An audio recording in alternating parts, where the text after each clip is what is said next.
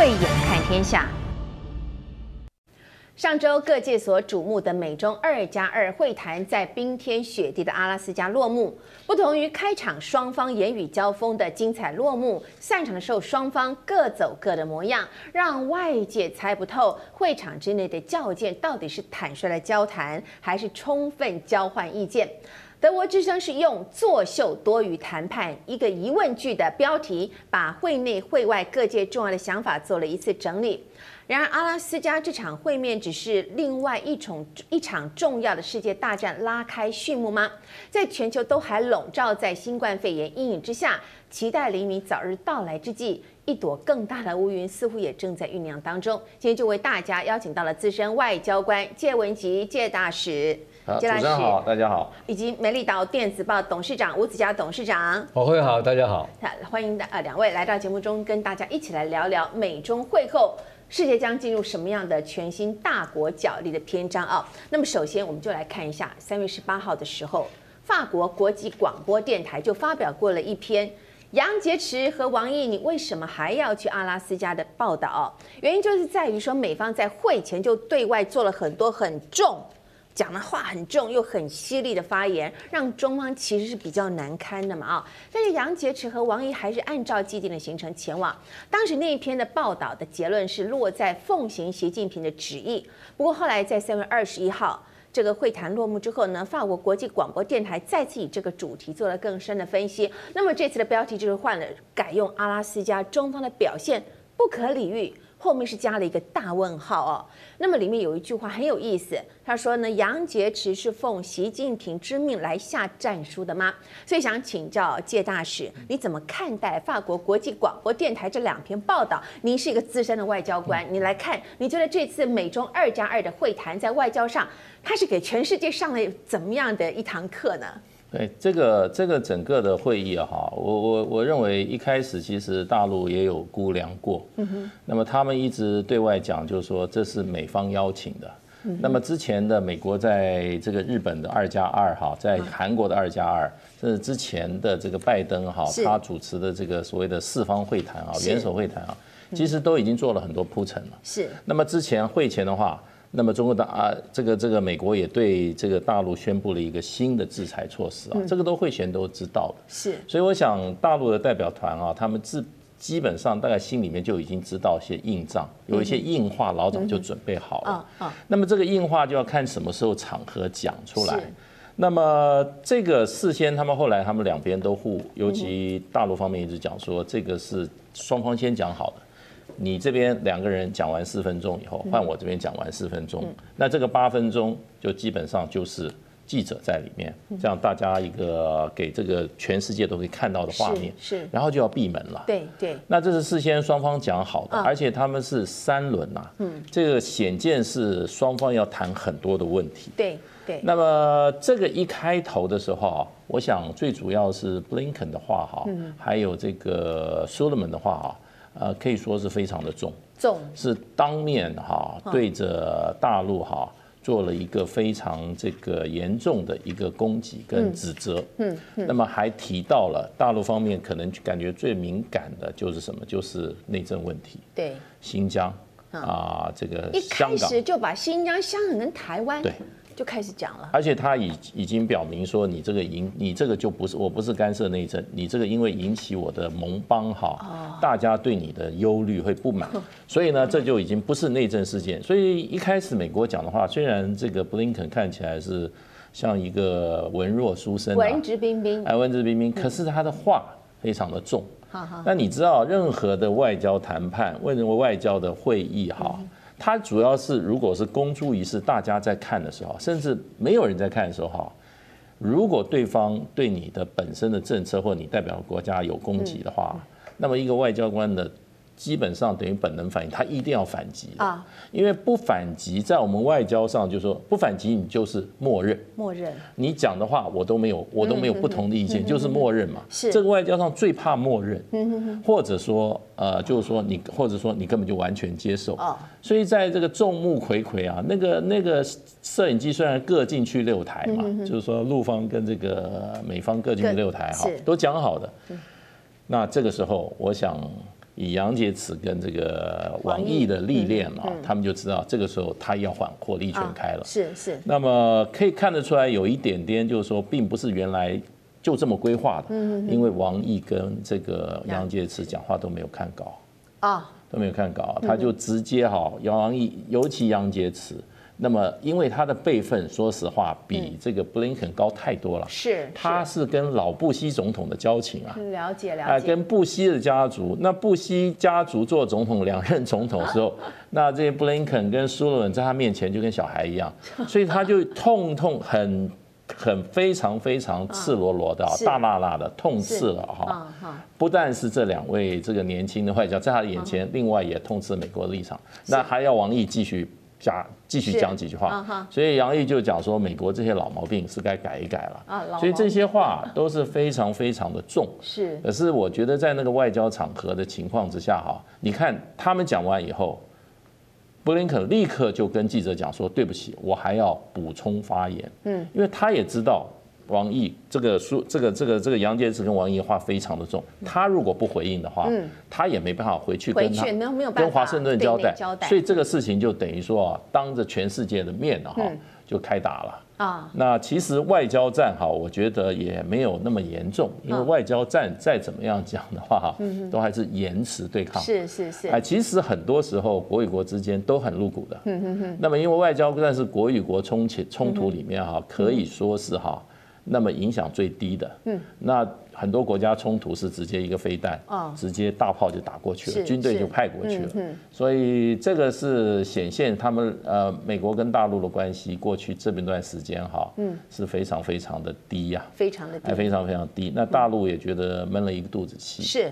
那他没有想到他这个杨洁篪跟这个王毅的这个强硬反对哈，现在大陆国内一片这个叫好声，嗯，那么对于今年我想七月这个大陆要庆祝建党一百周年哈，啊，其实对他们来其实带来一个蛮正面的气氛，是，嗯，那么如果按照啊布林肯他最初的说法，这次的会面就是一次性的，没有后续的哦，那么站在中方的立场，发言的机会应该就是只有一次，你必须要一见。重地哈，一定要把握这个。那杨洁篪跟王毅这趟的出访，当成是一次传话的这样的性质来看的话，吴董以你的观察，习近平想要拜登跟全世界听见什么样的讯息？我觉得双方是各取所需。谢大使刚刚讲很清楚，就是说肯定就是布林肯呢，这个布林肯在见面之前也做了很多铺垫，是他。他们总共有三个重要的活动，一个是拜登总统主持的四方会谈，是。也做了这个全国的全世界要要在德在这个印度生产疫苗的决定，是。就等于要成立的这个四方联盟的这个雏形先铺垫出来。第二点就是说日本跟韩国的二加二会谈，嗯，二加二会谈里面都不断的在强调说这个呃中中方的一些的可恶的地方啊，而且一直不断的强调。中方所谓的红线区，譬如说这个他讲的蒙古、新疆、香港、台湾，嗯，那这个是很严重的。那中方也针对着他们的说法，一直强调这红线不可妥协，嗯，完全不能谈的东西，双方都把不能谈的底线，全部在公开在国际媒体之前，嗯，包括了这个布林肯在出发前，甚至于跟这个跟奥斯汀的国防部长，在这个华盛顿邮报的投稿，把这个对等于中方的这个罪行呢指证历历。这都是非常极大的恶意的，在事先都已经散发出来了。嗯，所以在这种背景情况之下，再去参加一个面对面的会谈的话，想必然的在第一轮来讲不会有什么好的结果。啊，那就是第一轮的冲突啊，本来就是可以期待的一件事情。嗯，但是我们要回头快来看，中方也做了一些铺垫。其实我们有一个很，它有一个很重要的新闻，一般人很少注意到，就在十二月十六号的时候呢，新华社用新视频。的这个名的的这个名字，做了一个很重要的文章的宣示。宣示什么东西呢？在批评一个很重要的，就是说中国中国人一个非常坏的习惯，就是说外国人的月亮比中国的月亮圆。然后有中国内部有不少多有很多人有不健康的心态，在呃亲美，在甜美，甚至于说在贵美。嗯。哦，下跪的跪有贵族啊有。下跪的跪的贵族，所以这个时候你就回头就过去看，他十二月十六号有那么严厉的对内部产生那么严厉的批判，换言之讲，再接续到呃，三月十八号这个在阿拉斯加会议的话呢，其实它有内部需求，嗯，它有非常强烈的内部清洗亲美派的需求，嗯哼，所以这个两边在第一峰的这个公开会议上的交锋啊，都有内部的功能。啊，内部的功能就是一边在清洗内部，在巩固它二十大进行前的一个前置动作，在做在这一次这更大规模的这个亲美派的一个整一个整肃工作，那在中美方来讲的话呢，但是。这次高兴死了嘛？嗯，因为刚才杨洁篪跟王毅恶行恶状，他这样子说法了啊。啊，那么凶悍的咄咄逼人的态度来讲的话，帮他很迅速的就整合了所谓的欧洲跟亚洲的盟友，所以各取所需。尤其在国内来讲的话，在美国国内现在百分之八十以上的民众对这个对这个中对这个中国中国。中国人或者中国政府来讲的话，是处于一个不不满意的状况，他获得极大的民意的支持，但团结美国内部也得到很大的力量。所以在第一轮这个谈判里面，大家表面上看起来呢，各取所需，都有非常大的收获。那个过程都是作秀，没有关系。但是更重要的就是说，在他的进入到了辞职谈判的时候呢，我要提醒大家有一个很重要的事情。在我在我在十九号，我在十九号当天，甚至于在十八号之前，我就判断他会有对所谓的军事互信，也就是说军事意外的可能性这个部分呢，他会做一些有共识的事情。这部分目前都还没有揭露所有资料出来，没有揭露的才是重点。有三个解放军的高层有参加会议，哇！我特别提醒，在中国代表团里面有三位解放军的军委会的。呃，年轻的幕僚有参加当天的会议，那这个会议的结果是什么东西？美双方都没有对外做任何的宣布。那我个人在之前跟之后的判断，这是倾向于对军事意外的发生的一个防止意外发生的一个机制跟共识的建立。我觉得很多还没有公布的部分，那才是最重要的部分。还没有公布的部分，说说不定就是整个核心哈。但是从这场会面最精彩的地方，就是第一天开场秀，全世界的媒体都有评论。那对于布林肯的表现，拜登在第一天就说他以国务卿为傲，I'm so proud of Secretary Blinken，哦，显得他非常的满意呢。布林肯在面对杨洁篪这位老先生，可能唠唠叨叨对他说教十六分钟的时候，还能够有礼貌、有风度的、不慌不忙的，要媒体留下来，留下来，我的脚本还没有被听到，大家回来听完了再出去哦。好，要媒体来听他的回击。他也不想让中方来占上风啊，每个外交官都必须要做到了这个口头上至少要不示弱嘛啊。哦，那么同样呢是做过国务卿这个位置，同样也是跟杨洁篪交手过的蓬佩奥，就是刚卸任的这个前国务卿蓬佩奥，他在看过布林肯的表现之后，他认为他的表现很差。介大使你怎么看蓬佩奥对这个布林肯的这个批评呢？我觉得，我觉得蓬佩奥讲的对。哎，事实上的话，美国国务卿过去都是一个非常好，有有有分量，而且很有霸气的哈。他是 super power 嘛，超级强国啊。那可是这一次真的布林肯表现的非常的好。非常的微弱，书生，哎，书生，他的整个现场的反应哈，嗯，诶，可以说是呃，可以说是彻底的哈，被击垮的感觉。哦，所以我看了很多美国，因为美国现在国内因为媒体基本上都是比较偏民主党，所以他们这个新闻哈，呃，过报过就没了。嗯，可是，在他们这个社群媒体讨论了很多。嗯，所以美国很多国内的这个群体，甚至这个欧洲的群体都认为哈，美国这一次表现哈，让他这个哈超级强权的整个国际的形象哈。啊，大受打击，而且认为是可能是美中两国竞争的一个转捩点。哦，转捩点。那么认为这个事情是非同小可的。那当然啦，那个布林肯跟苏利文实在是从某种角度看，他们真的是呃经验不足。哎，在这种场合的话，就看出来这个可能在外交人才上面哈，那么大陆的过去几十年哈，因为都是非常非常的艰困的情况之下哈，不断在谋取这种各种的这种对他的围堵也好，对他批评好，所以战斗力相当的强。是，那所以在展现在世人面前，我想只有法国媒体对他们有一点点批评，可是我想看在很多国家哈。都觉得哈，真的中国大陆是站起来了。气势上。可是这里面就变成就是说，即使是看起来是针锋相对，那么里面讲内容的话哈，那么中国大陆的内容，我认为是比较站在哈国际公理这一方，因为基本上大家都知道，全世界大家应该遵守的是联合国制定出来的这些国际规则以及国际公法。那美国常常做了很多事呢。都跟联合国无关，联合国摆在一边，国际公法也摆在一边，美国自有一套规则，所以今天不是中国大陆是吃这个亏啊。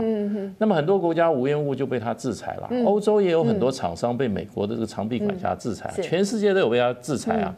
那今天大陆的这个这个国务委这个这个杨洁篪明明白指出来，他说世界只有一个规定，就是国际法，不能有你这一套美国这一套规定，不是美国来，没不这个规则不是美国说的就算，这是有。另有真正的国际法，你不能老是用你这套啊自己的规则哈来对别人居高临下的哈疑神气子。那这些话基基本上放在我们这些学国际关系的人，学过一点国际法的时候，早早就有这个感觉了。只是大家在过去时候，这个国际社会则于美国的这个 super power，动辄这个好派兵来打你啊，或者哈给你经济制裁这种威威吓之下，大家敢怒不敢言。嗯，那不过整个说起来，我是觉得。大陆今天有这个底气哈，也是因为有这个实力。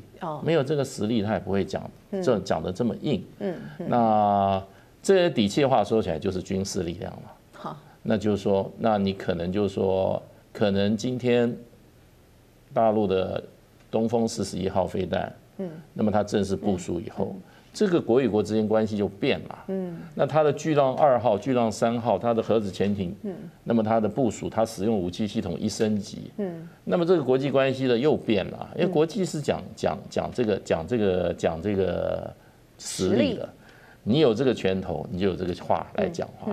那美国今天在这个国际众目睽睽之下被。这个大陆的外交官上了一课，对，他又能如何呢？嗯，他又能如何呢？他去找他的盟友，基本上我认为就已经表示他一个一对一他已经没把握了，他才去东找一个，东找西找一个，所以这个就是国际关系最后还是实力嘛，就实力哈。那么不管这场开场秀呢，呃，有多么的精彩，两天三场闭门会，美中双方的代表还是有认真在开会的啊。我们从这。布林肯跟苏利文会后发表的谈话来看，吴董，您觉得新华社报道的美中双方在这一次已经有达成协议，那么双方会成立一个联合气候呃工作组，会落实吗？还是就像是苏立文他自己所说的，我们清醒的来，清醒的离开，然后大家都清醒的发现，最后什么事都没有结果？我不确定说这个呃有关 climate change 就是气候这个。嗯呃，气候变化这个协议会不会已经成立工作小组？因为那个起码是另外一个 team，应该是那这个是 John Kerry 要去主持。对，没错，没错。啊，那是另外一个 team 的哦，会不会在这边？因为 John Kerry 本人不在嘛，哈，没有参加这个会。但是我确定的是说，中美双方建立的一个工作，一个战略对话的工作小组，这个是确定的。是，因为他当然没有过对外公布，他的主要的目的是要在防止所谓的进一步冲突的可能性的。而且我也认为说，美方最最近做了很多夸张的动作。包括军军事将领的发言啊，包括我刚刚前面提到的，整个在跟整合盟军跟盟友的态度，都做得非常的高调而夸张的方式。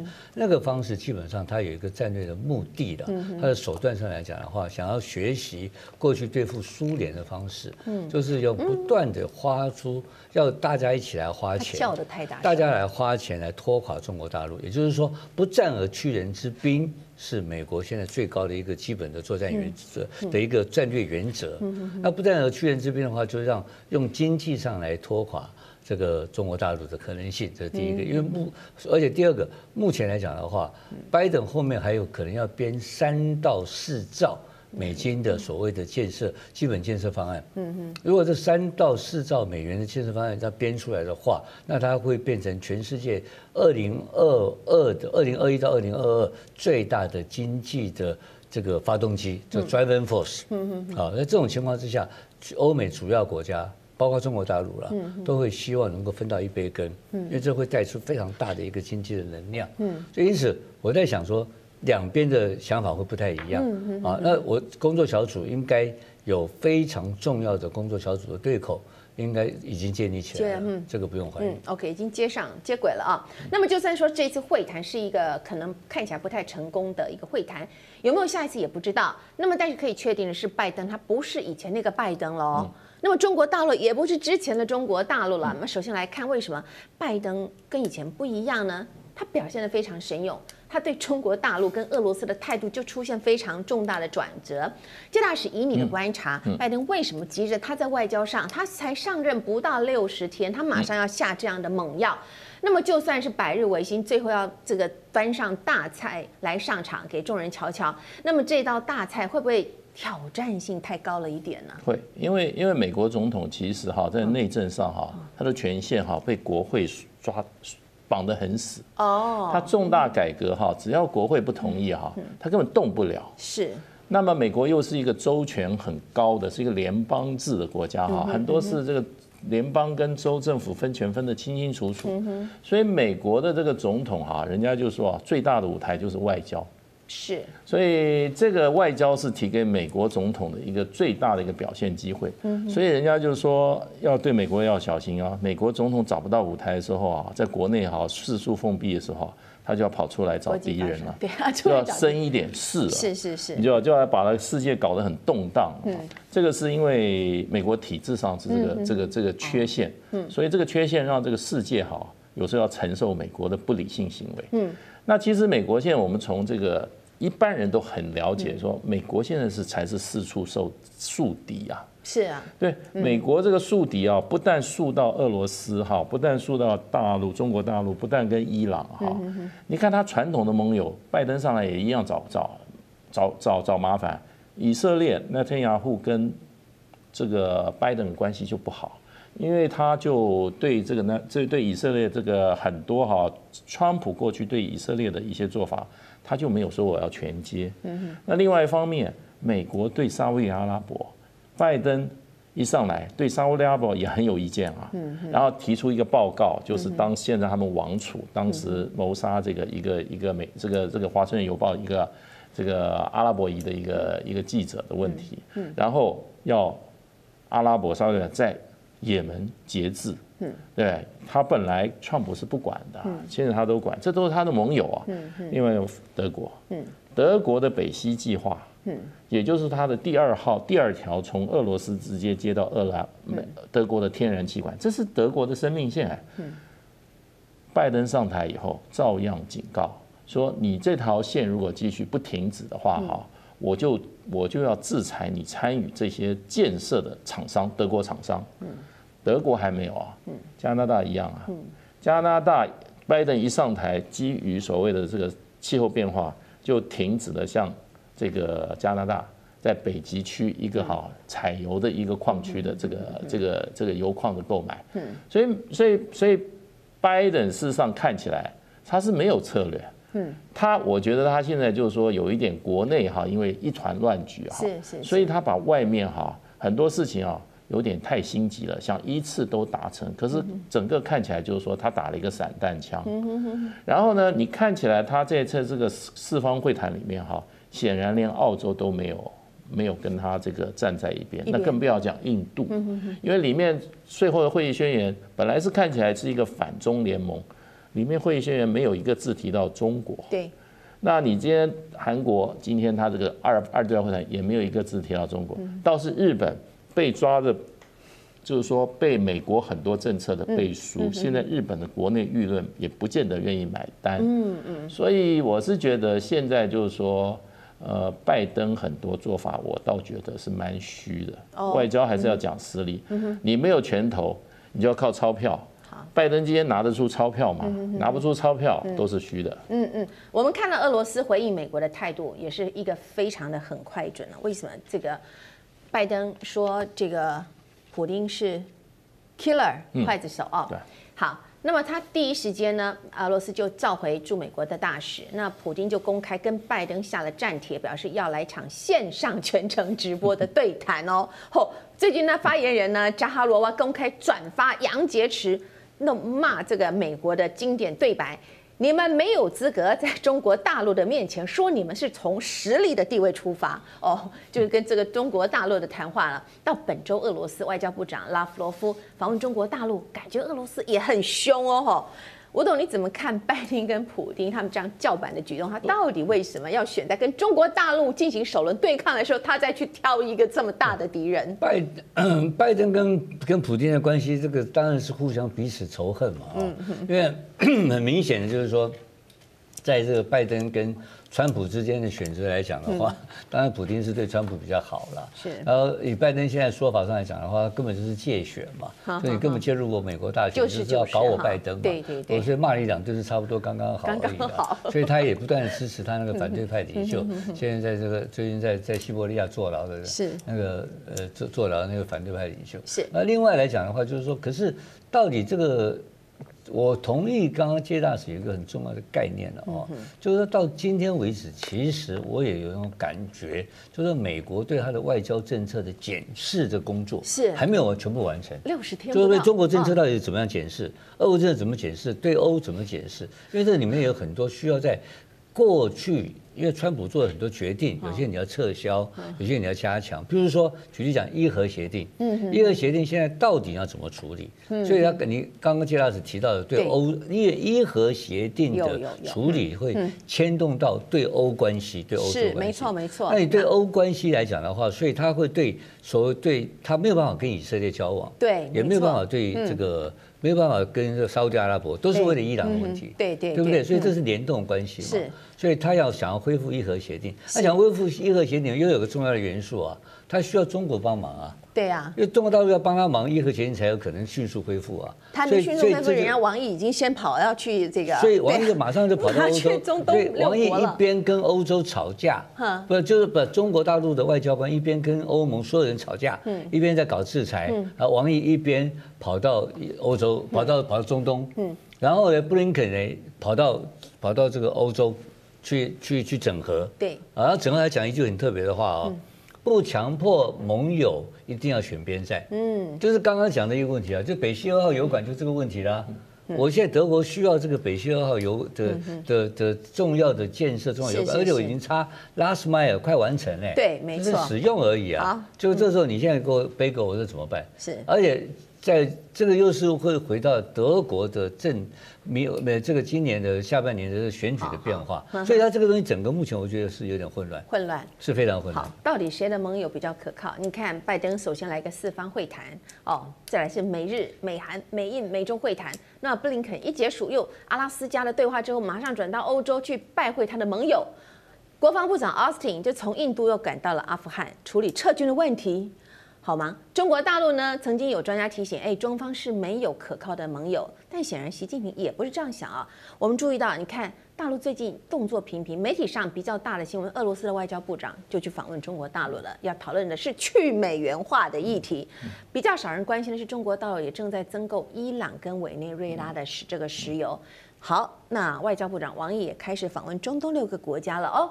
到时候伊朗核协议就一定是他的这个会谈访问的重点嘛？还有中埃之间的关系比大家想象的还要友好的哦。还有中国大陆已经正式核准了 RCEP，当然它从这个明年一月就要开始生效，这些都呼应了杨洁篪在美中二加二会谈之后，他发表了声明：中国大陆的发展壮大是不可阻挡的。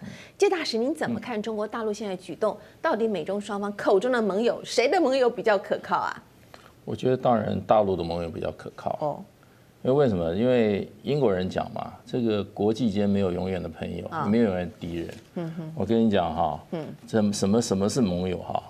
就是说你的拳头，我我如果不听你话，你会拿拳头打我哈，你就是我的盟友，对不对？另外一个就是说哈，我如果缺钱哈，你带着钞票来的话，你就是我的盟友。那我今天我们这个布林肯哈。当然长得蛮玉树临风哈，他每次去他别的国家，他带了什么东西啊？他他口袋空空的，所有国家都要求你那，要求你那，要求你这个。以前以前以前川普更厉害啊，他的盟友都说，日本人说，你现在这个基地费啊，你增加五倍，就是你要给我钱啊。你这你这个你这盟友常常要人家跟人家要钱，你有真盟友没有嘛？那你看看今天，今天大陆，今天我跟伊朗没有没有这个同盟关系。可是伊朗的油受到制裁卖不出去，大陆是把你大量都买来。对，今天委内瑞拉受美国制裁，委内瑞拉大谁都不敢买油，大陆去买你的油，拿的都是钞票换的你的东西。嗯嗯嗯那你说谁是盟友？真正要选边站的时候选谁？那很清楚嘛。国际间你不要看。你看这个这个这个，现在这个世界上已经变成两强了，就是 G2 了。G2 一个一个就是用威胁、用外交讲空话，要不然一个就就是说讲一些价值，价值的东西敌不过钞票啦，敌不过武器啊。所以啊，今天。可能今天王毅跑到这个跑到这个六个中东国家以后啊，他可能撒了一堆钱去。那你今天布林肯明天跟着他的去，跟着他里面讲了一说了一堆一堆教，讲了一大堆什么战略，走了以后人家讲说还是王毅比较好，希望王毅多来，布林肯少来跟我说教了。这是国际现实，这个没有办法。国际现实，然后吴董会不会有不同的看法？二加二会谈之后，布林肯就结束开场的最后一句话，就是讲当年。还是副总统的拜登访问中国大陆所说过的一句话：永远不要跟美国作对啊。他说这句话今天依然有效哦。那么果然，美国马上就以新疆人权问题来让中国大陆踢到铁板。那么欧洲议会也已经表明，他不会去批准去年十二月达成了这个中欧的这个投资协定啊。这个不知道有没有对于伤到中国大陆哦？倒是日本，就是这群盟友里头呢，可能态度也是比较模糊的。他们是鼓励大陆就新疆人权采取一个负责任的行动了，但是对于制裁保持谨慎的态度。吴董，您怎么看？到底习近平是错估还是低估美国的实力？或者是说反过来说，美国把很多的问题都导向了是一个价值观的角度去做思考。其实每一个国家的价值观会不会都不太一样呢？吴董，中欧协议这个事情啊，你要把它当成挑出来当做一个单独的个案来谈啊。当然是因为欧洲先制裁了一些，因为新疆的议题、人权议题，制裁了一些中国的官员，然后中国的报复，报复到这些欧洲议会的一些议员，然后这议员的。议员后面的母国，每一个他的他当事人的母国，开始发动了这一波所谓的谴责跟制裁活动，造成了中欧协议现在开始庭审。啊，这是我们现在先讲这个目前情况如此。所以你看到王毅去欧洲、去中东，这个有意义啊。因为他去他去中东的话，如果依然跟他一步一趋的话，那他这个就可以。相当程度的影响伊核协议啊，那伊核协议是个非常关对欧洲非常关键的一个东西啊，因为如果没有伊核协议，中东继续大乱，你就油油源不灵光，然后有伊朗有可有可能发展核武器的问题，那个欧洲是首当其冲要倒大霉的，所以王毅去抓，你看了王毅去抓中东，其实是要来恐吓欧洲。然后布林肯跑去那边去到欧洲去做一个国一个串门子的旅行，就是两手空空去串了门子，用道德劝说，然后去然后跟大家，那只是一个劝说而已嘛。实际上在利害关系而言的话，还是我觉得中中就是说王毅去中东这个是实质利害关系。是最后一个问题，就请教两位，今年如果。拜习两位是完全不可能会面的。那么，在大家各自朝着各自设定的方向前进的未来，美中之间的战争会走向新冷战，还是白热化的全面开战呢？谢大使，我觉得，我觉得他们见面非常困难，困难。因为拜登也蛮困难的。拜登他因为整个大陆都，整个美国现在一片反中的声浪哈。那么他一定要从习近平那边得到一些东西，他才去见这个面。但是你回过看大陆这两年的这个政治时程表的话，七月一号，建党一百周年，是。对这个之前不能出乱子啊。当然，那这个尤其习近平他在这个国际上只能得分不能失分啊，所以尽量不要冒险。那明年呢，又更大的一件事，明年的二十中，明年的中共的二十大，那么就。就会决定习近平是不是还有下一任的任期。嗯，那所以这个都是政治上都是非常非常敏感的哈。所以我是觉得两边的话应该没有必要是不会见面，可是有一些场合会见。有些场合，比如说这种国际会议，G7 啊，或者说这个什么呃什么这个。呃峰呃这个什么世界某一种联合国的峰会啊，是。那么这种场合见一下面，我想是在目前这一两年的时候哈，应该会有的。另外你看，连这个拜登都不太敢回应那个普丁，让他电视辩论了。嗯，那就是普丁可能看到拜登可能。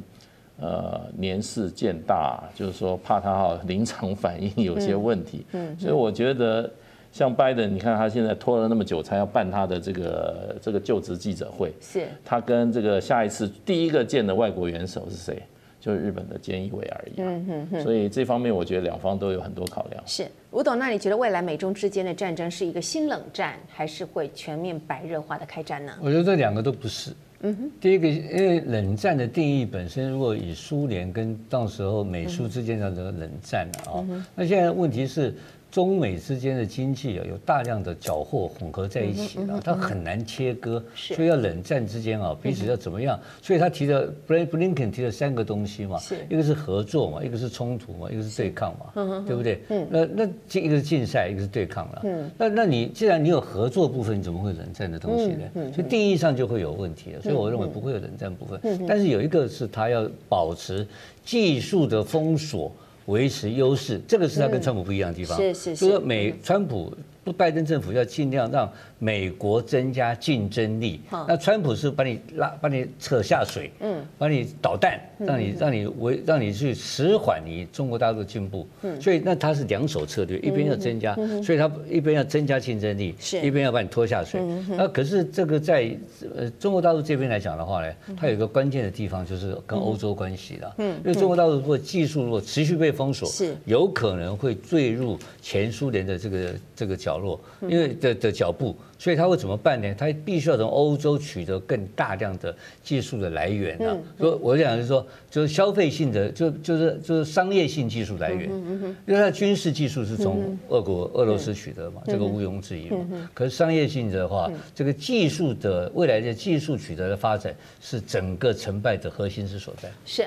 美中二加二的会谈已经落幕，这次双方选择在媒体前用硬碰硬的方式接触，虽然是令人乍舌，但是有撕破脸吗？从杨洁篪说话的速度和布林肯脸上的表情来看，或许这是一次不假修饰、说真心话的沟通。当年二零一三年，习近平和奥巴马在加州会谈，为巴黎气候协定奠基的和睦景象。短期之内或许是不会再出现的哈，但是最重要的是，拜登正在全力跟盟友想要修补关系，而习近平也埋首努力，明年想达成的目标，两国低层次的交流依然是可以推进无碍的哈。那如果说双方都能够可能克制一下脾气，呃，将潜在的军事冲突降温，大国的角力斗而不破。或许才是全球之福嘛。那么今天也非常感谢我们的资深外交官介文汲介大使，以及美丽岛电子报的吴子佳董事长来到节目当中，给我们做分析这么多的国际局势。以上就是今天的慧眼看天下，未来还有更多重要的国际局势消息以及背后的内幕角力，也请您持续的锁定。同时也欢迎您上 YouTube 网站来订阅以及分享。我是黄宝慧，我们下周同一时间再会了。